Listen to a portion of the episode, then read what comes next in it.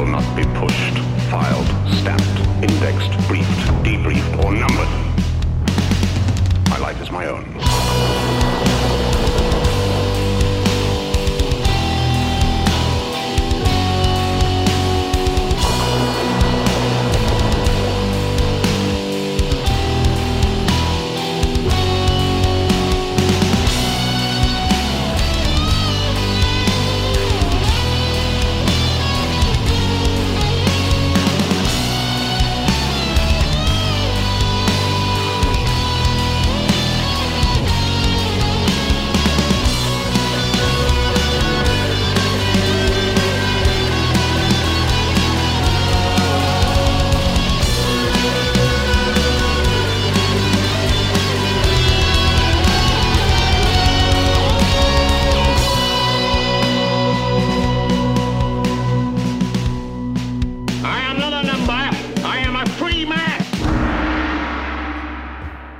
Salut tout le monde, bienvenue dans le podcast. J'espère que vous allez bien. J'espère que vous profitez de l'été si vous écoutez au, euh, rythme naturel de la sortie des podcasts ou euh, encore que vous euh, profitez de peu importe la saison dans laquelle vous vous trouvez, si vous le faites de manière différée. Ceci étant dit, euh, qu'est-ce que je voulais vous dire? Je voulais vous dire, ceux qui euh, ceux qui suivent pas euh, le podcast au day-to-day et qui euh, sont peut-être pas au courant des fois de toutes les actualités, mais j'espère que vous, vous, euh, suivez les quotidiennes qu'on fait, moi et Yann. Dans le fond, sur YouTube, euh, Yann Sénéchal, vous cherchez ça, vous allez trouver sur la, la chaîne si vous ne l'avez pas déjà trouvé. Vous vous abonnez, idéalement. On arrive pas loin du 10 000 abonnés tranquillement. Si vous êtes capable de nous faire grimper là, chers auditeurs, faites-le. Euh, ça être, ça serait super apprécié. Je mets des extraits de mon podcast là-dessus, là-dessus, qui ne poussent pas d'in- d'intérêt vraiment pour vous autres parce que vous, avez les intégraux. Mais euh, euh, je mets plein de, plein de contenu là-dessus, entre autres le trio économique avec Vincent Gelozo, mais c'est ça, je disais, les quotidiennes avec Yann. Donc, dans le fond, chaque midi, euh, on est là du lundi au jeudi à faire les podcasts de manière. euh, de manière hebdomadaire, ben, dans le fond, de manière quotidienne, plus devrais-je dire. Donc, c'est ça. La semaine passée, on a parlé de la, on a parlé de, tous ces, membres des médias qui se joignaient à l'équipe de la CAQ. On a parlé de la course à la chefferie chez les conservateurs. On a parlé de la récession aux États-Unis, oui ou non? Bon, on a parlé aussi de Biden qui achevait des parties du mur après nous avoir dit qu'il fallait être malade mental pour prôner ce genre de, de solutions-là à, des, euh, à l'immi- à l'immigration illégale. Bref, c'est ça. Ça donne quand même pas mal de pas mal de contenu. Fait que si vous voulez suivre ça, puis si vous voulez avoir, ça dure une demi-heure, puis si vous voulez avoir l'intégrale, ben euh, vous allez sur patreon.com slash isénéchal ou sur mon propre Patreon slash euh, frankrp. Euh, on est en réflexion là, si on n'est pas capable de merger les deux Patreon et éventuellement. euh, je vais vous avertir si jamais on s'enligne vers ça, ceux qui sont sur le Patreon, pour pas que vous ramassiez avec plus de contenu. Puis sachant plus quoi faire. C'est juste que c'est compliqué pour moi de gérer tout le temps deux, deux affaires. Je mets du contenu sur les deux. Ça, ça va sur un, ça, ça va pas sur l'autre. Ça, ça devient un peu euh, cacophonique. Fait que c'est. euh, on regarde pour merger ça, qu'est-ce qu'on pourrait faire. Donc, sur ce trêve de bavardage, on va passer au sujet du jour. En fait, aujourd'hui, je voulais parler du. euh, comme je dis, si vous écoutez le podcast à temps, c'est quand même assez d'actualité. Donc, à fin du mois de juillet, qui vient de passer, 2022. Euh, il y a eu toutes sortes de publications pour dire bon, le jour de la Terre est passé. Le, euh, le jour du. Comment il appelait ça? Le jour du dépassement. Le Earth Overshoot Day. Et là, ça, c'est quoi? C'est cette espèce d'idée que, bon, depuis le 28 juillet cette année, l'humanité a consommé toutes les ressources qu'elle peut produire en un an, puis là, après ça, elle mange ses réserves. Et là, le, le Global Footprint Network, le GFN, eux, déterminent les dates de ce truc-là depuis 1986. Et là, je me suis dit, bon, c'est quoi ce truc-là? C'est-tu vrai ou c'est c'est pas vrai? Le Earth Overshoot Day, tu sais. Euh, ce serait l'idée que bon, les pays riches utilisent les ressources plus rapidement que les pays pauvres. Les États-Unis, l'Australie, le Canada, etc. Euh, eux utilisent les ressources avant la fin du mois de mars. Puis, mettons, des pays comme Cuba, l'Irak, euh, peu importe, eux, ça prend presque jusqu'à la fin de l'année. Fait qu'en fait, eux autres sont, sont très morales. C'est ça qu'il faut comprendre. Ils sont très moraux. Euh, le jour du dépassement, c'est fondé sur quoi? C'est fondé en fait sur le concept de l'empreinte écologique. Vous avez tous déjà entendu ça, euh, qui s'est utilisé par les Nations Unies, le Fonds mondial pour la nature, euh, l'Union internationale pour la conservation de la nature. Euh, tout, ça, tout rentre là-dedans. Mais ce concept-là a été examiné en fait par un, un gars qui s'appelle Michael Schellenberger. Euh, ceux qui écoutent le trio économique, vous n'avez peut-être déjà, euh, peut-être déjà entendu parler. Euh, je résume un peu c'est qui Schallenberger. C'est un auteur américain qui a fondé l'association Environmental Progress, qui est un genre de think tank en gros en faveur de l'énergie nucléaire. C'est un gars qui a une cinquantaine d'années, début de la cinquantaine. c'est un écologiste. Euh, quand même assez militant. Mais euh, c'est un gars qui, euh, au cours de sa vie, a comme évolué, entre autres, sur la question du nucléaire. Il fait partie de ceux qui ont lu mon livre. Je parlais à un moment donné de sortir l'écologie des prophètes de malheur, puis qu'on devrait se concentrer sur ce qu'on a, ce que moi j'appelais l'écologie positive, d'autres appelleraient ça l'écologie de marché ou whatever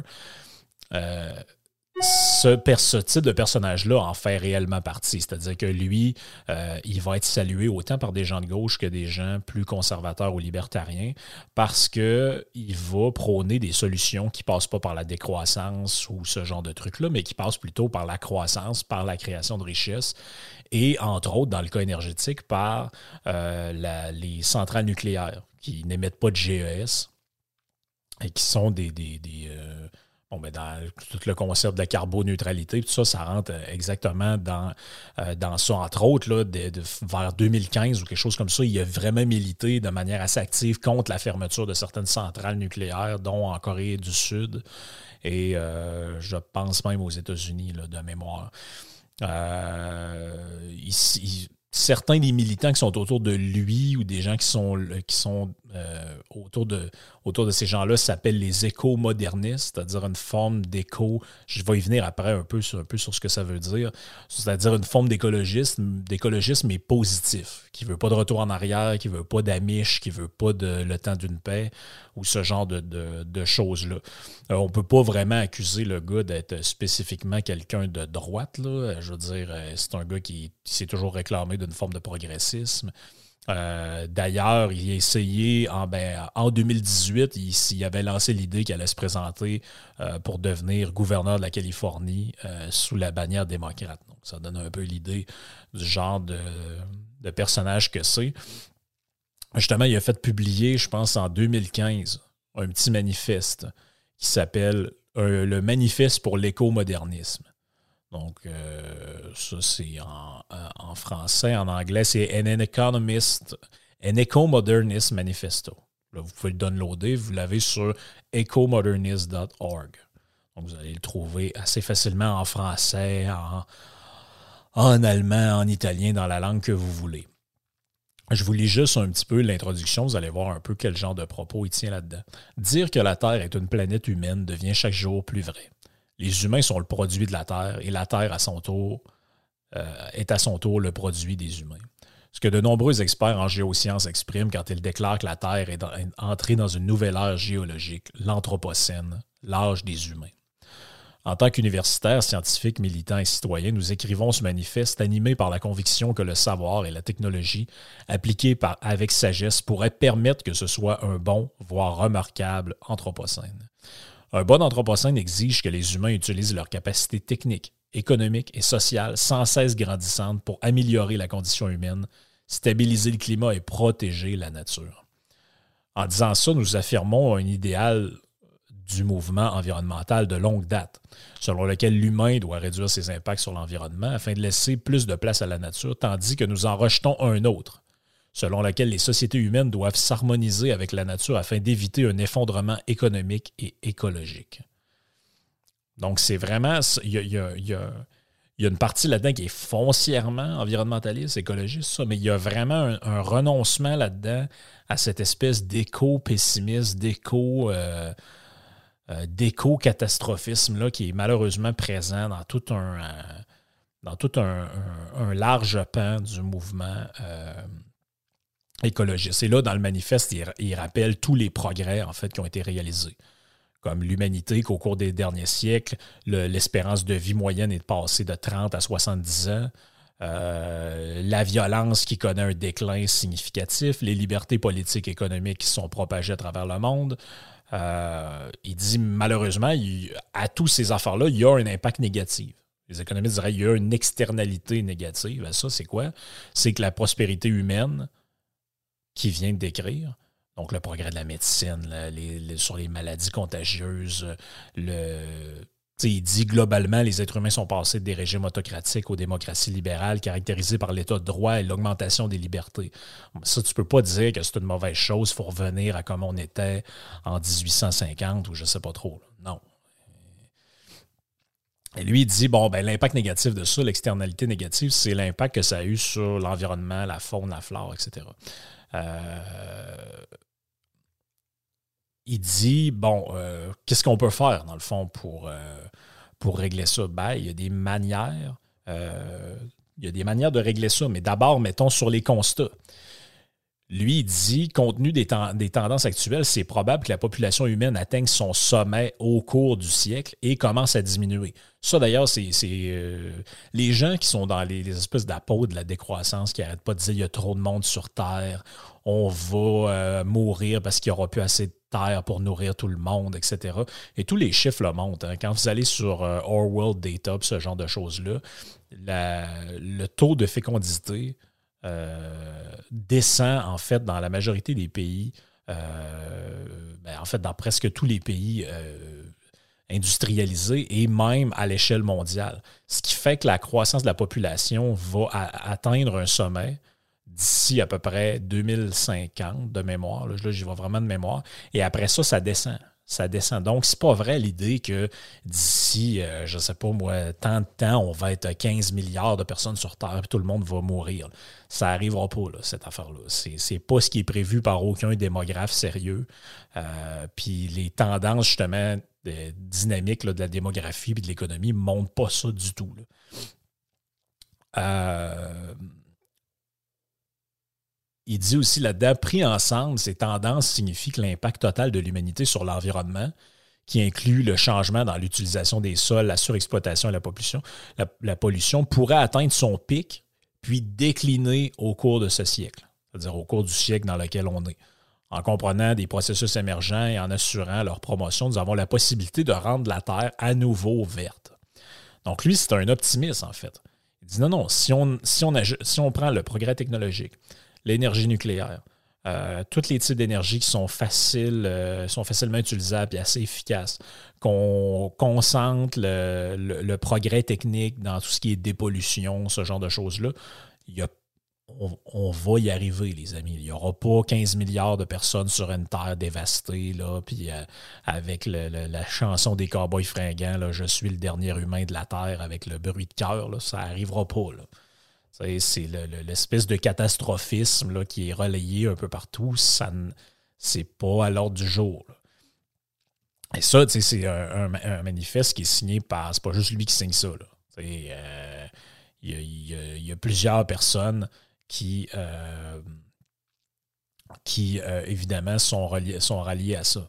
Il conclut, je pense, avec quelque chose d'assez important. Il dit Nous accordons de la valeur aux principes libéraux de la démocratie, de la tolérance, du pluralisme, pour eux-mêmes et en même temps que nous affirmons qu'elles sont aussi la clé, les clés pour réaliser un remarquable anthropocène. C'est-à-dire qu'on ne peut pas renoncer à la démocratie, la tolérance, le pluralisme, la croissance économique, tout ce que vous voulez, et régler les problèmes environnementaux. C'est impossible. Sinon, on s'en va vers un genre d'éco-fascisme. Puis ça, honnêtement, je ne sais pas qui veut ça, mais certainement pas moi, puis pas lui non plus, visiblement. Donc, ça, c'est en 2015. Mais comme je reviens au, euh, propos précédent, en 2019, il publie un article dans Forbes euh, le 29 juillet, en fait, 2019, qui s'appelle Why Hurt Overshoot Day and the Ecological Footprint are Pseudo-Scientific Nonsense. Donc, si on le traduit euh, dans nos mots, pourquoi le jour de la Terre, le jour du dépassement et l'empreinte écologique sont des absurdités pseudo-scientifiques. Et ça, c'est basé sur quoi? C'est basé sur d'autres affaires, c'est basé entre autres sur un, article de Linus Plumvix et de Barry Brook euh, qui s'appelle Does the Shoe Fit? Real versus Imagine Ecological Footprint. Donc, il parle là-dedans justement de l'empreinte carbone, tout ce genre de trucs-là. Puis c'est pas, basé sur rien. C'est vraiment une, étude assez complexe sur justement ce concept-là euh, de, d'empreinte écologique, avec plein de références, avec plein d'affaires. je ne rentrerai pas dans le détail de ça, mais je vais mettre le lien si vous voulez aller lire. Il y a un abstract, c'est quand même assez. Euh, c'est quand même assez détaillé. Entre autres, il soulève là-dedans la difficulté de mesurer justement la taille de l'empreinte, si tant est qu'il existe euh, une telle chose. Ils vont dire, par exemple, la biocapacité et l'empreinte de la consommation sont toutes deux converties en une unité foncière abstraite. Là, il explique un peu tout comment ça, comment ça fonctionne euh, et comment c'est possible euh, ou pas de, mesurer cette empreinte-là. Donc, qu'est-ce qu'il raconte là-dedans euh, dans cet article-là? Euh, je pense que déjà en 2013, il avait publié quelque chose justement sur le calcul de, cette empreinte-là. ben, D'ailleurs, en fait, le, le, texte dont on parle, dont j'ai parlé avant, euh, qui est paru dans PLOS Biology, justement été publié, ça a justement été publié le 5 novembre 2013. Donc, ça fait à peu près 10 ans que le gars est, sur ce concept-là, puis essaie de comprendre, bon, c'est quoi l'histoire avec le, le global footprint, puis le jour du dépassement. Et dans l'article, parce que l'article de Forbes résume en gros le contenu de l'article scientifique qui a été publié en 2013. Et qu'est-ce qu'il dit là-dedans? Ben, ça révèle en gros que cinq des six mesures qui composent la manière dont l'empreinte écologique était mesurée par euh, beaucoup de groupes. Donc, euh, ça comprend quoi? Ça, ça comprend l'alimentation, l'activité forestière euh, et euh, les émissions de carbone de l'humanité, euh, etc. Euh, les, seules les seules émissions qui sont déséquilibrées là-dedans sont les émissions de carbone. Donc, dans les cinq des six variables, cinq des six mesures, la, seule qui est réellement en déséquilibre, en fait, c'est celle du carbone. Et là, il dit, mais résoudre ce problème, ça ne nécessite pas que les pays riches deviennent pauvres ce qui est un peu le message de la décroissance. Je sais que s'il y en a qui nous écoutent sont des apôtres de la décroissance, ils vont dire Non, mais c'est pas ça qu'on dit, c'est sortir du modèle de la croissance puis aller vers un autre paradigme. Oui, mais concrètement, ça veut quand même dire produire moins, moins de croissance, etc. C'est quand même à ça que vous arrivez inévitablement. C'est quand Serge Latouche dit si tout le monde vivait comme au Burkinabé, euh, on aurait comme des comme au Burkina Faso, il n'y aurait pas de problème. Qu'est-ce que ça veut dire, ça? Ça peut, ça peut, pas vouloir dire qu'il faut qu'on se développe. Là. oubliez ça. Là. Donc, le rejet du développement, le rejet de la croissance, c'est vraiment pas une solution. Lui, il dit en fait, il faut simplement se tourner vers des sources d'énergie qui ne produisent pas d'émissions de carbone, idéalement. Euh, puis ça, c'est le processus qu'on appelle la décarbonisation. Euh, il dit en fait, la, France et la Suède sont deux pays où les ressources énergétiques sont quand même assez décarbonisées ou décarbonées. Je ne sais pas exactement comment on traduit ça. Euh, il dit ils ne l'ont pas fait en s'appauvrissant, mais en s'enrichissant grâce à l'utilisation de l'énergie nucléaire. Donc, il y a une diabolisation au niveau de certains écologistes de l'énergie nucléaire à cause de la gestion des déchets.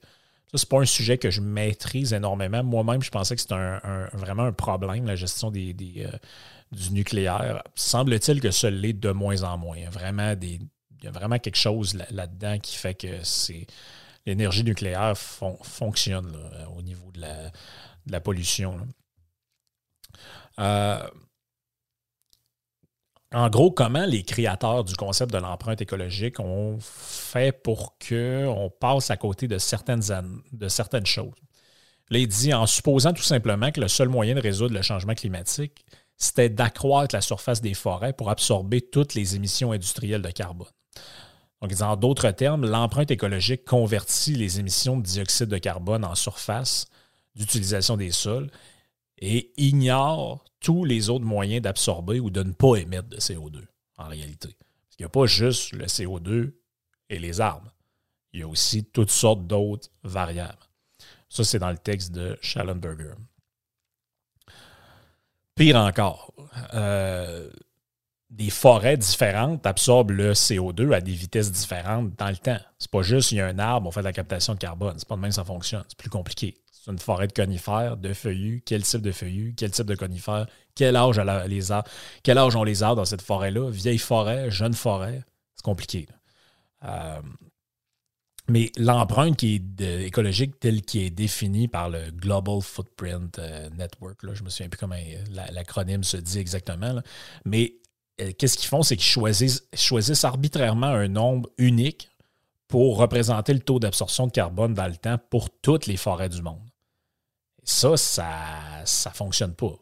Cette méthode-là, en fait, est mieux connue, sous le nom de garbage in, garbage out. Euh, et ça, c'est tant des données fausses dans un ordinateur, ben, ça conduit à des résultats faux. Vous n'avez pas le choix. Si vous rentrez des mauvaises données, ben, vous allez avoir un résultat qui est faux. Donc, l'idée pour calculer l'empreinte écologique, si vous prenez une quantité de CO2, puis vous prenez euh, la quantité d'arbres qu'il y a, puis vous attribuez une valeur X, ben, si cette valeur-là n'est pas adaptée au type de forêt que vous avez, au type d'arbre, au type d'émission, ça ne fonctionne pas. Vous allez avoir des données fausses. Donc, le résultat de l'impact de l'empreinte écologique, ça devrait conduire les pays développés comme les États-Unis, l'Europe, à essayer de vivre comme des Cubains, des, Nicaraguayens ou des, Burkinabés ou bien de reconvertir toutes les vieilles forêts du monde en forêts avec des arbres à croissance rapide. c'est quand même des solutions assez, assez radicales. Donc, le document de Schallenberger, publié en 2013, euh, a été quand même assez couvert par les médias, notamment par Scientific American, New Science. Euh, je pense que même le journal Le Monde en avait parlé.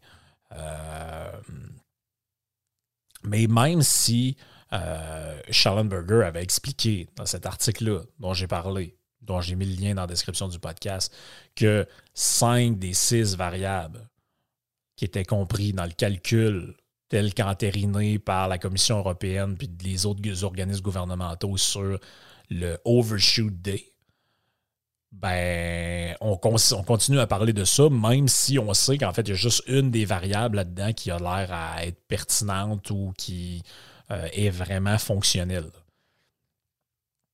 Donc, l'empreinte écologique, puis le jour du déplacement, du dépassement de la Terre, euh, ça ressemble un peu à une vision, j'allais dire, néo-malthusienne ou malthusienne des problèmes environnementaux. C'est-à-dire, il y a trop de monde. Si on veut réduire l'empreinte écologique, il ben, faudrait qu'il y ait moins de monde. Parce que là, euh, ça en ferait moins euh, il y aurait moins de gens pour polluer, il y aurait moins de gens pour émettre du CO2, euh, etc. Et là, c'est très drôle parce que dans l'article, il dit, ironiquement, tu as encore l'ONU aujourd'hui qui préconise l'utilisation de combustibles à base de bois plutôt que le nucléaire. Et là, il dit, dans un rapport des années 80 intitulé Notre avenir à tous, en anglais Our Common Future, les, les, Nations Unies dénonçaient vraiment le nucléaire et disait dans les pays, dans les pays pauvres, si vous pouvez, vous allez juste utiliser du bois de chauffage. Prenez du bois, chauffez-vous. Euh, sauf que là, les pays pauvres en bois, qu'est-ce qu'ils font?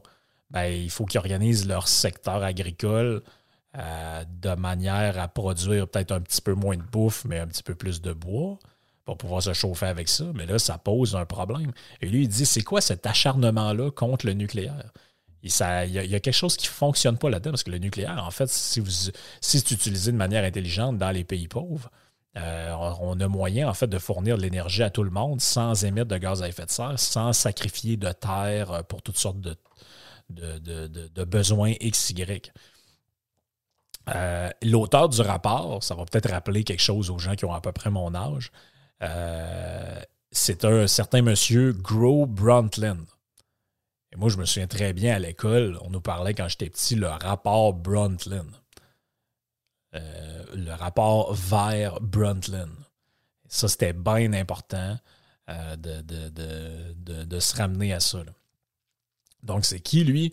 C'était l'ancien premier ministre de la Norvège très ironiquement, devenu euh, extrêmement riche des années plus tôt grâce à des abondantes réserves de pétrole et de gaz. D'ailleurs, ce qu'ils font encore d'ailleurs avec le fonds souverain et euh, toute cette réalité-là. Puis des personnalités comme Brundtland ont défendu l'idée que les pays pauvres n'avaient pas besoin de consommer vraiment d'énergie, euh, puis il y avait juste à chauffer au bois, il n'y a pas de problème, on va laisser faire le nucléaire. De toute façon, ils ne sont pas, capables de s'en servir, hein, ils ne sont pas assez euh, civilisés ou je ne sais pas quoi. Euh, en réalité, la consommation d'énergie est étroitement liée au PIB par habitant. Euh, c'est évident que si vous êtes dans un pays riche, la consommation d'énergie ne sera pas la même que si vous êtes dans un pays pauvre, d'où l'importance d'avoir des sources d'énergie plus efficaces, moins polluantes, etc. Euh, en fait, il n'y a aucun pays pauvre qui dépend du nucléaire. Bon, tout dépend de d'autres types d'énergie, mais en général, le nucléaire est quand même un, luxe que les, pays riches ont réussi à, à faire fonctionner. Et euh, dans, le, dans, le, texte de Schallenberger, il dit carrément, il dit l'empreinte écologique, ça a à peu près la même valeur scientifique que la théorie de la Terre plate. C'est littéralement un euh, c'est littéralement un non-sens euh, d'un point de vue scientifique. J'essaie de, de, retrouver la quote de de la Terre, euh, le quote dans l'article qui dit ça exactement.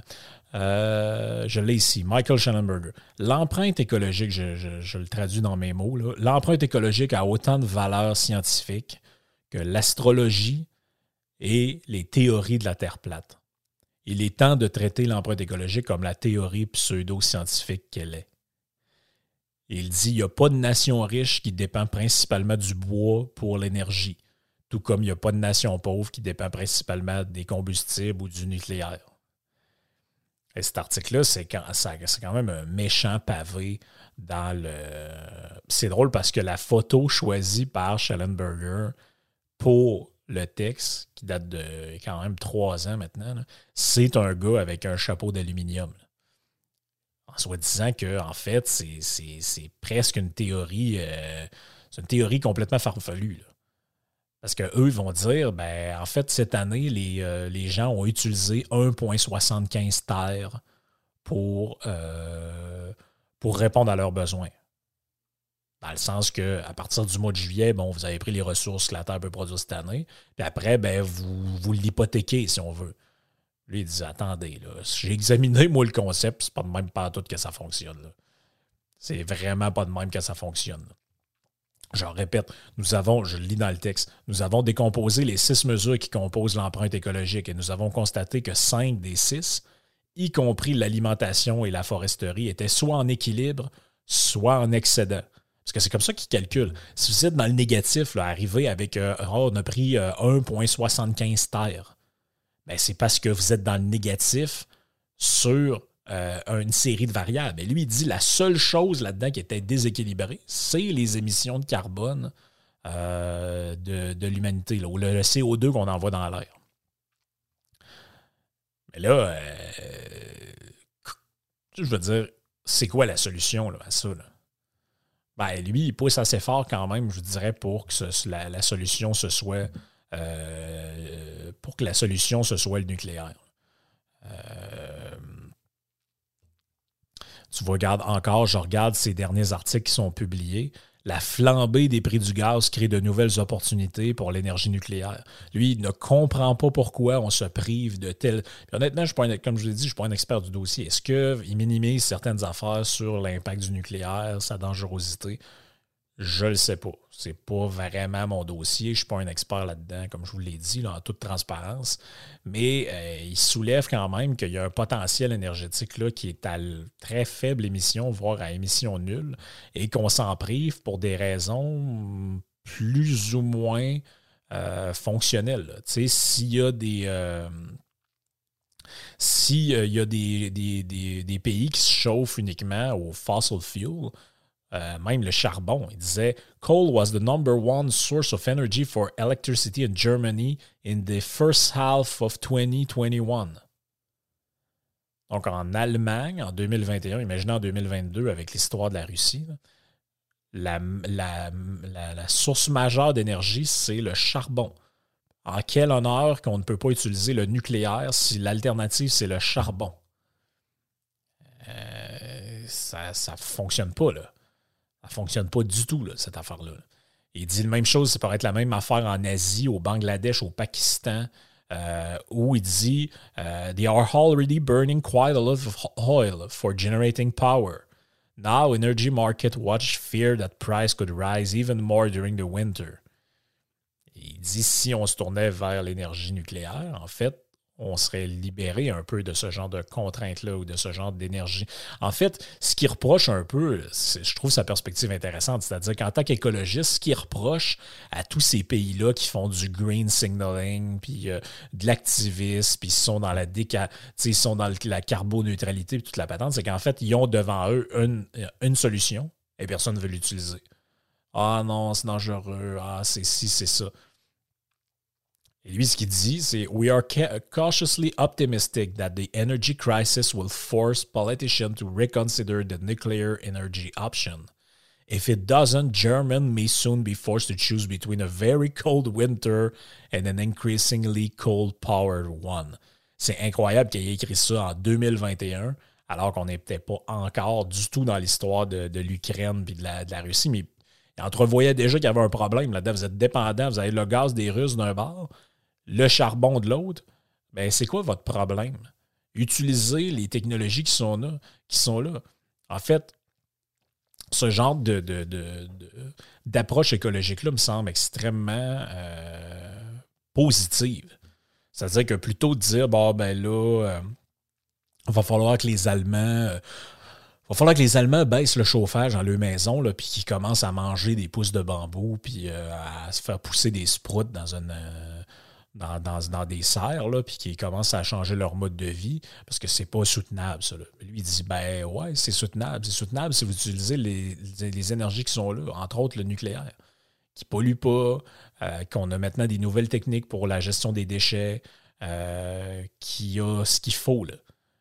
Euh, puis en plus, il dit, d'autres types d'énergie qui, euh, on a vu avec le marché, la puissance du marché, c'est là l'importance de conserver une, genre de force au niveau de la croissance économique, puis surtout pas aller dans, dans le, délire par rapport à ça, d'aller dans l'optique de la décroissance. Puis il dit, les experts pointent, euh, to radical decline in the price of solar panel, wind turbine, natural gas and lithium batteries. Donc, dans le fond, il, y a des, alternatives énergétiques dont le prix c'est, euh, j'allais dire effondré, c'est peut-être un, peu, un peu fort, mais le prix a décliné. Donc, ça devient de moins en moins cher d'utiliser ces trucs-là à cause justement du marché et de la productivité. Et euh, lui, ce qu'il dit, c'est que le, chauffage, tu je veux dire, tu peux pas avoir des gens qui font la leçon aux autres sur leur mode de vie, arrêter de manger de la viande, arrêter de faire ci, arrêter de faire ça, puis de les virer de bord, puis ils font fonctionner des usines au charbon. Là. C'est, euh, ça fonctionne pas. Là. Ça fonctionne pas du tout. C'est, c'est carrément irresponsable. Euh, donc, c'est ça. Si vous voulez le suivre, Michael Schallenberger, il y a un blog. Euh, il écrit aussi dans Forbes une fois de temps en temps. J'essaie de trouver, en même temps que je vous parle, son blog pour pouvoir vous donner euh, le lien. C'était sur Substack de mémoire. Donc, c'est super intéressant à suivre. Je pense que c'est vraiment Donc, je, vais vous le mettre en, description. Michael Schellenberger, best-selling author for Apocalypse Never and San Francisco. Euh, donc, vous avez tous ces, euh, vous avez tous ces, euh, ces articles là-dedans qui sont super intéressants. il le dit dedans, c'est ça qui est très drôle, c'est qu'il est encore démocrate malgré tout le, les trucs énergétiques. Il dit un texte qui s'appelle I vote for Biden, but he's lying about energy. Euh, donc, drôle de personnage quand même qui essaye un peu d'avoir le cul entre deux chaises. Je dirais que c'est quand même assez particulier. Je ne sais pas s'il est dans la bonne gang pour prôner ce genre d'idée-là. Honnêtement, je ne suis pas sûr que le, le, progressisme environnemental euh, ou euh, l'idée de pousser le nucléaire, ça ne doit pas être très populaire dans son type de milieu. À mon avis, avis, doit être vu comme un faux écologiste ou ce genre de truc-là. Mais je pense que quelqu'un qui s'intéresse à des approches modérées, des approches surtout constructives, ça peut vraiment être euh, une avenue intéressante. Fait que ça fait le tour pour moi pour ce petit podcast-là. Je ne vais pas l'étirer plus qu'il faut. Je pense que j'ai fait le tour de ce qu'il y avait à dire là-dessus. Fait que le jour de la Terre, empreinte écologique, Concept scientifique ou pseudo-scientifique? Faites-vous votre idée.